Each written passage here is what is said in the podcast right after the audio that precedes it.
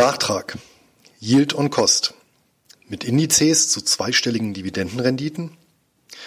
Vor kurzem habe ich an dieser Stelle die Kennzahl Yield on Cost erläutert und anhand einer persönlichen Erfahrung veranschaulicht.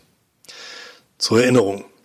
Die Yield on Cost spiegelt die Ausschüttungsrendite bezogen auf den Einstandskurs eines Wertpapiers wider. Selbst Standardaktien mit niedrigen Dividendenrenditen verwandeln sich so über die Zeit zu Hochertragsanlagen sofern die jeweiligen Unternehmen die Gewinne und Ausschüttungen steigern können. Beispiel Bayer AG.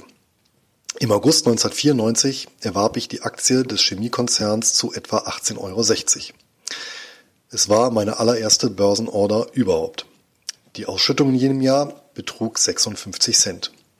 Die Dividendenrendite 3 Prozent. Ende 2017 stand der Kurs bei 107,50 Euro. Als Dividenden wurden im letzten Jahr 2,70 Euro ausgeschüttet, womit die Dividendenrendite bei recht stabilen 2,5 Prozent stand. Die Yield on Cost jedoch hätte 13,4 Prozent betragen. 2,70 Euro Dividende geteilt durch den Einstandskurs von 18,60 Euro. Wenn, ja, wenn ich nicht irgendwann Ende der 1990er Jahre wieder verkauft hätte.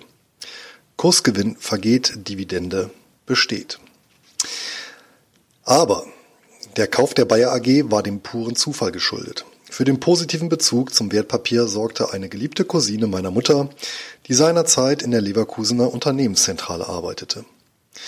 Ihr verdanke ich übrigens auch meine ungebrochene Treue zur Werkself und eine damit verbundene äußerst wechselhafte emotionale Rendite. Wäre sie bei der Deutschen Bank oder Karstadt angestellt gewesen, hätte ich Stand heute ein dickes Minus bzw. einen Totalverlust erlitten. Vor diesem Hintergrund stellt sich die berechtigte Frage, ob mit einem Aktienindex klappt, was mit der Bayer AG funktioniert hätte. Der Yield-on-Cost-Effekt beim DAX. Betrachten wir hierzu zunächst das wichtigste deutsche Börsenbarometer, den DAX. Dieser reflektiert die Werteentwicklung der 30 größten deutschen Aktiengesellschaften. Der DAX ist ein Performance-Index, der sämtliche Dividendenzahlungen berücksichtigt und rechnerisch reinvestiert. Sowohl Bayer als auch die Deutsche Bank und Karstadt waren übrigens 1994 im DAX enthalten. Zum Zeitpunkt meines ersten Aktienkaufs stand der Leitindex bei 2212 Punkten. Mitte Dezember letzten Jahres notierte er bei 13.184 Punkten. Wie hoch war die auf den Index bezogene Ausschüttungsrendite im Jahr 2017? Um diese zu berechnen, greife ich auf einen Exchange Traded Fund, ETF, von DBX Trackers zurück ein Unternehmen der Deutschen Bank und zweitgrößter ETF-Anbieter in Europa.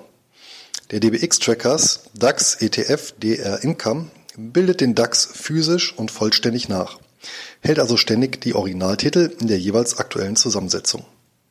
Alle Dividendenzahlungen werden regelmäßig an die Anleger ausgeschüttet. Im Jahr 2017 waren dies 2,46 Euro. Der Kurs des ETF notierte Mitte Dezember bei 115,40 Euro. Das entsprach einer Dividendenrendite von 2,13 Prozent. Zwischen August 1994 und Dezember 2017 stieg der DAX um knapp 496 Prozent.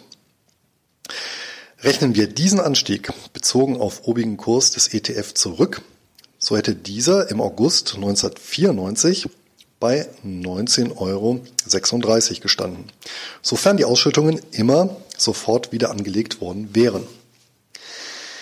Demnach würde die Yield on Cost im Jahr 2017 also satte 12,7 Prozent betragen. Diese errechnet sich aus der Dividende in Höhe von 2,46 Euro bezogen auf den Einstandskurs von 19,36 Euro. Geschmälert worden wäre der Wert durch die Kosten des ETF und der Transaktion um einige Zehntel Prozentpunkte. Bezogen auf die entsprechenden Kosten der letzten fünf Jahre, solange gibt es den ETF, läge die Yield on Cost aber immer noch oberhalb von 12 Prozent. Ursächlich hierfür ist die Gewinnentwicklung, aus der allein Dividendenzahlungen geleistet werden können. Sie stieg im betrachteten Zeitraum etwa um den Faktor 10. Der Yield-on-Cost-Effekt bei einem Weltindex. Nun ist der DAX ein landesspezifischer Index, der den Anforderungen eines auf breite Streuung bedachten Investors nicht genügt. Aus dem Grund habe ich dieselbe Analyse auch anhand eines internationalen Börsenbarometers durchgeführt. Hierfür habe ich den MSCI World herangezogen, der die Entwicklung von über 1600 Aktien aus 23 Industrieländern widerspiegelt. Hinweis. Der Index wird sowohl als Performance als auch als Kursindex berechnet und veröffentlicht. Beim Kursindex werden sämtliche Ausschüttungen nicht weiter berücksichtigt.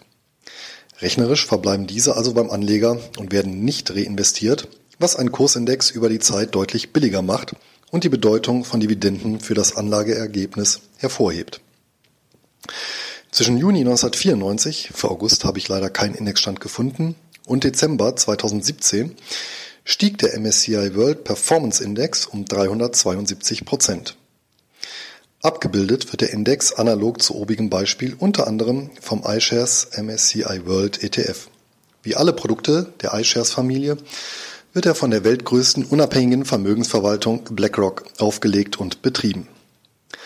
Mitte Dezember 2017 betrug der Kurs des ETF 44,42 Dollar. Die Ausschüttungen der letzten zwölf Monate summierten sich auf 70 US-Dollar Cent und ergeben eine Dividendenrendite von 1,58 Prozent. Der vergleichsweise bescheidene Wert dürfte vor allem dem relativ hohen Anteil von Technologiewerten geschuldet sein, die traditionell sehr niedrige oder keine Ausschüttungen vornehmen. Auf Anfang Juni 1994 zurückgerechnet hätte der Kurs demnach 9,41 Dollar betragen. Die Yield und Cost beliefe sich somit immer noch auf respektable 7,4 Prozent bzw. knapp unter 7 Prozent nach hypothetischen Kosten. Hypothetisch sind diese, wie im ersten Beispiel deshalb, da im Jahr 1994 kostengünstige ETFs de facto unbekannt bzw. nicht zu handeln waren. Der Yield- und Cost-Effekt bei einem Dividendenindex. Eventuell mag der ein oder andere Anleger vom MSCI World im Vergleich zum DAX enttäuscht sein. Daher möchte ich zu guter Letzt untersuchen, wie die Zahlen aussehen würden, wenn in einen weltweit anlegenden Dividendenindex investiert worden wäre.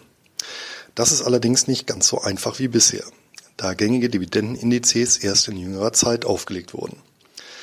Mit dem MSCI All Country World Index High Dividend Yield existiert zwar ein solcher Index, der bis Mitte 1994 zurückreicht. Dieser umfasst 436 ausschüttungsstarke Aktien ohne spezielle Wertpapiere wie beispielsweise Reiz aus 23 Industrie- und 24 Schwellenländern. Neben der Dividendenrendite spielen auch qualitative Kriterien wie etwa die Konstanz der Ausschüttungen eine Rolle, um Sondereffekte auszuschließen. Der All Country World Index High Dividend Yield ist ein Subindex des MSCI All Country World Index, ein sprichwörtlicher Weltindex, der sich aus knapp 2500 Titeln zusammensetzt. Allerdings scheint es aktuell kein ETF oder Fonds zu geben, der diesen Index abbildet.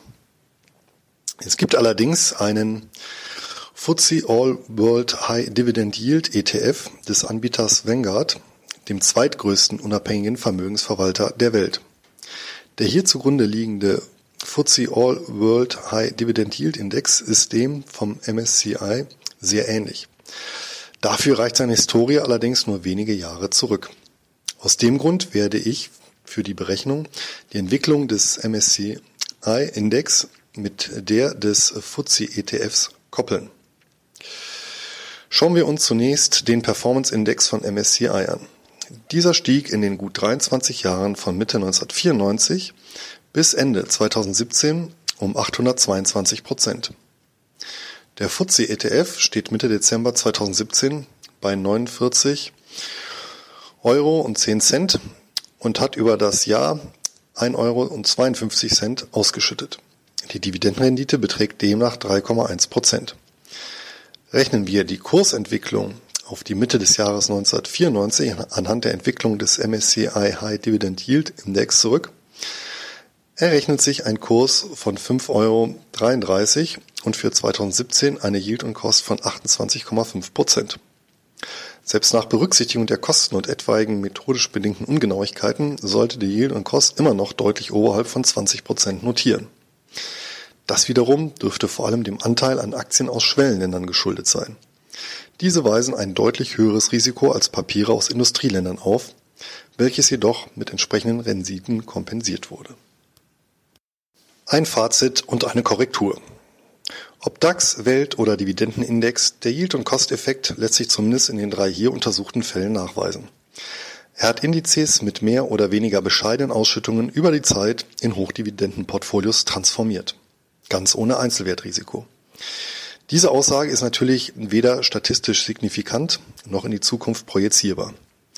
Über die nächsten 23 Jahre kann sich der Effekt stärker oder schwächer auswirken. Gleichwohl gibt es gute Gründe, dass der im 17. Jahrhundert begonnene säkuläre Bullenmarkt mindestens noch ein weiteres Vierteljahrhundert anhält. Wer also genügend Zeit hat, kann sich auch über den Yield- und Cost-Effekt eine aufgeschobene Hochdividendenrente schaffen. Mit der Kapitalertragssteuer bleibt aber noch ein unberücksichtigter Faktor, der erheblich auf die Rendite drückt. Mit mindestens 25 Prozent auf die Erträge sowie der Mindestbesteuerung auf einbehaltene Gewinne sind Anleger seit Januar 2018 in der Regel dabei. Die Steuerabzüge erweisen sich zweifellos als massiver Bremsklotz am Renditewagen des Yield- und Cost-Effekts.